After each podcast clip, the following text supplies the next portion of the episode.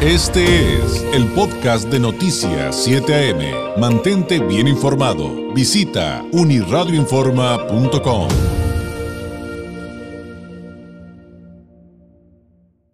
Le agradezco al presidente de la Coparmex, el Centro Empresarial Tijuana, nos tome la llamada, el licenciado Roberto Rosas Jiménez. Presidente, ¿cómo está? Muy buenos días. Eh, David, muy, eh, muy buenos días, muy bien, afortunadamente, y saludándote a ti, a tu auditorio. Gracias. Oiga, pues hay mucho que platicar, licenciado. Hay una convocatoria importante para jóvenes empresarios. Viene el desayuno de Coparmex y viene Beatriz Pajés. Quiero que platicamos de todo ello, pero antes no puedo evitar preguntarle, por supuesto, como líder que usted es, que usted es de este sector, pues su opinión, algún posicionamiento desde esta confederación respecto a lo que recientemente hemos eh, visto en el caso del Poder Municipal de Tijuana. Eh, usted sabrá perfectamente, pues, este caso el que se da un exabrupto entre eh, pues policías estatales y un policía municipal que resultó ser una escolta que llevaba un eh, familiar de la alcaldesa de Tijuana en un carro oficial y pues que hemos estado desglosando en los últimos días, creo que todos los medios de comunicación, creo que ninguno hemos estado exento de, tratar el tema, pero ustedes, desde, su punto de vista, eh, ¿qué, ¿qué, encontrarían? ¿Qué reflexión, eh, qué, crítica habría desde la Coparmex? Mira, y tu auditorio, primeramente eh, consideramos que y reiteramos que no hay una coordinación porque desafortunadamente puede, eh, puede haberse sido un suceso que terminara mal. Y hablo mal eh, al usar eh, arma, pues pudo haber eh, entre gritos y sombrerazos, como comúnmente se dice, pudo haber llegado a mayores. Lo más preocupante es que también hubo una molestia o enojo de la alcaldesa eh, en lugar de haber una aclaración. Nosotros consideramos que sí debemos de tener una explicación a la ciudadanía en el hecho de que era un auto oficial, aunque ella comenta que lo, lo paga de su propio peculio, pues no ha demostrado nada, entonces, eh, y aparte, pues ahí es donde consideramos que no debe, debemos de manejarlo de esa manera, sino que la Unión hace la fuerza, amaga con que el convenio entre el Estado y el municipio en cuanto a las policías pudiera terminarse. Entonces aquí hay una serie de situaciones que primero que el que enoja, el que se enoja pierde, pero no hay aclaración. O sea, no, ya pasó una semana y no ha habido ninguna aclaración por parte de sindicatura de qué qué es lo que pasó realmente y por qué trae escolta eh, una persona que no tiene que ver nada con el municipio, únicamente es familiar. Claro.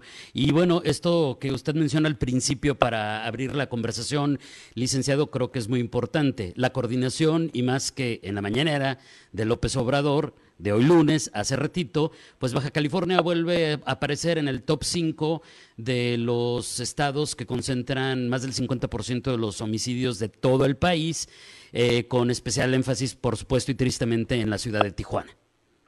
Sí, y lo hemos comentado, Boy, mira, eh, en algunas ocasiones el 911 no contesta, ¿sí? Y, y, no, y, y es importante mencionar que no contesta no por falta de interés, sino por falta de personal.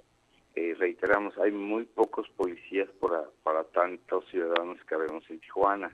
Entonces, la ciudadanía está llegando a un punto, esperemos que lo superemos, a no, eh, corregir, que ya no, ya no llamar, ya no eh, declarar, ya no ir al Ministerio Público, ya no, simple sencillamente ya estamos, se está llegando a un hartazgo de que no hay una situación de hacer caso cuando se comete un delito. Hay voluntad en algunas ocasiones de las secretarías, con todo respeto, de, de, seguridad pública, de la seguridad del Estado y del fiscal, pero la verdad, con pues con po tan pocos elementos que se tienen, pues no, la gente ya no está queriendo denunciar y desafortunadamente sí estamos de acuerdo en que los delitos han, han ido, a, eh, sobre todo los homicidios dolosos, han ido a la baja, pero también es que hay muchos delitos que ya no se denuncian por lo que acabo de mencionar.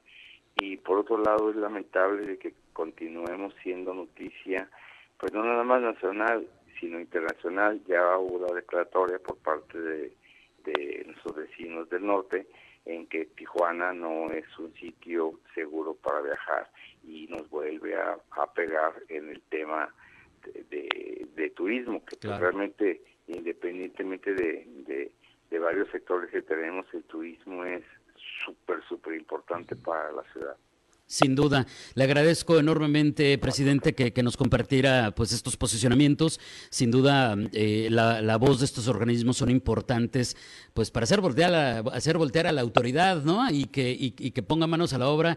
Y, y, pues ahí están los temas, creo que son indiscutibles. Pero también, también, licenciado, hay cosas positivas, hay cosas muy buenas que platicarle a la ciudadanía y ustedes tienen abierta mm, la convocatoria para el reconocimiento don Lorenzo Servitje. Si nos pudiera platicar un poquito de qué se trata esto. Sí, mira, eh, estamos en la décima edición del reconocimiento de don Lorenzo Servitje. Hay que recordar que junto con su hermano don Roberto fueron los iniciadores de una marca de pan de caja y de repostería que afortunadamente estamos a nivel mundial, ¿sí? Y la Confederación Patronal de la República Mexicana, Coparme, conjuntamente con la USEM, e inspirada en la vida y, obra de don Lorenzo Servige, se está impulsando el reconocimiento social, el, el cual tiene como propósito que se entregue un galardón en reconocimiento público al trabajo y esfuerzo de empresarios jóvenes que ponen como principio y fin de su actividad la, la dignidad de la persona, y que viven su liderazgo empresarial de forma responsable para con todos sus grupos de interés, ¿sí?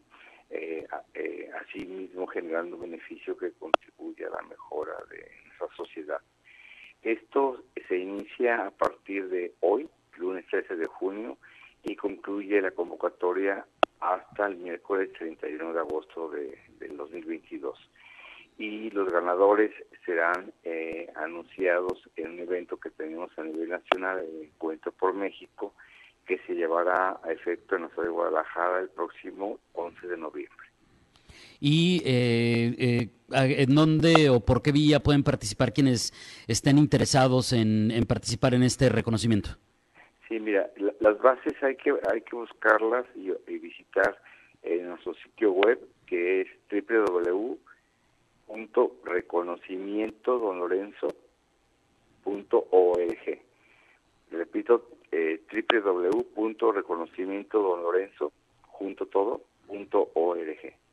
Perfecto. Aquí se lo vamos a compartir en el muro a quienes nos siguen en estos momentos, aunque ya le tenemos toda la información en unirradioinforma.com para que si se le fue algún detalle, ahí pueda consultar pues los principios de esta convocatoria que tiene que ver con jóvenes empresarios, pero desde la perspectiva de la responsabilidad social.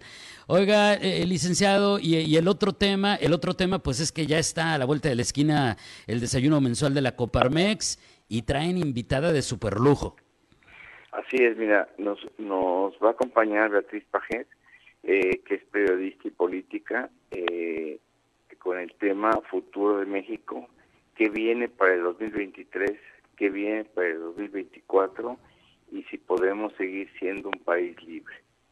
¿sí? Ella va a estar el próximo 30 de junio a las 8 de la mañana en el hotel que está enfrente de el Monumento a Cuauhtémoc. Ah, lo podemos decir sin problema, ¿eh? ahí, ahí, está para que este, quienes estén interesados, digo, sepan dónde es, aunque pueden comprar sus boletos con ustedes en la Coparmex Tijuana. Así es, al 682 9950. Y viene Beatriz Pajés, que, bueno, sí, eh, digo, creo que muchísimos lo ubicamos perfectamente. La hemos entrevistado en este espacio y, eh, pues, es la, es la directora de, la revista Siempre, entre otras cosas, activista política, eh, una periodista de, de, amplio reconocimiento. Y entonces estará platicando de México hacia el 2023 y lo que nos espera para la democracia. Híjole. Pues no sé si me dé miedo, licenciado, lo que nos va a decir Pajés cuando se pongan a analizar la realidad.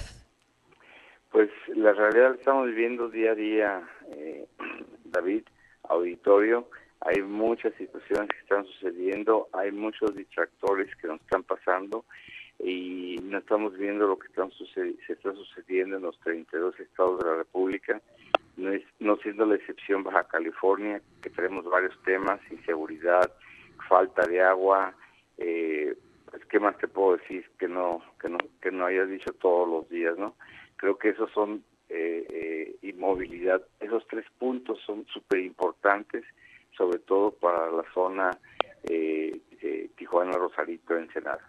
Bueno, y más información del desayuno empresarial de la Coparmex, que será este 30 de junio en el Hotel Real Inn a las 8 de la mañana. Son muy puntuales con el arranque de las exposiciones y donde estará de invitada como conferencista Beatriz Pajés, periodista, escritora política mexicana, con la exposición México hacia el 2023 en coparmextijuana.org. Ahí está toda la información. Eh, licenciado Rosas, muchísimas gracias por este tiempo. ¿Algo, ¿Algo que desee mencionar para cerrar? No, David, que ahí, ahí los esperamos a ustedes como siempre y que tengan buena semana. Muchísimas gracias, muy buenos días. Es el licenciado eh, Roberto Rosas Jiménez, presidente de la Coparmex Tijuana. Este fue el podcast de Noticias 7am. Mantente bien informado. Visita unirradioinforma.com.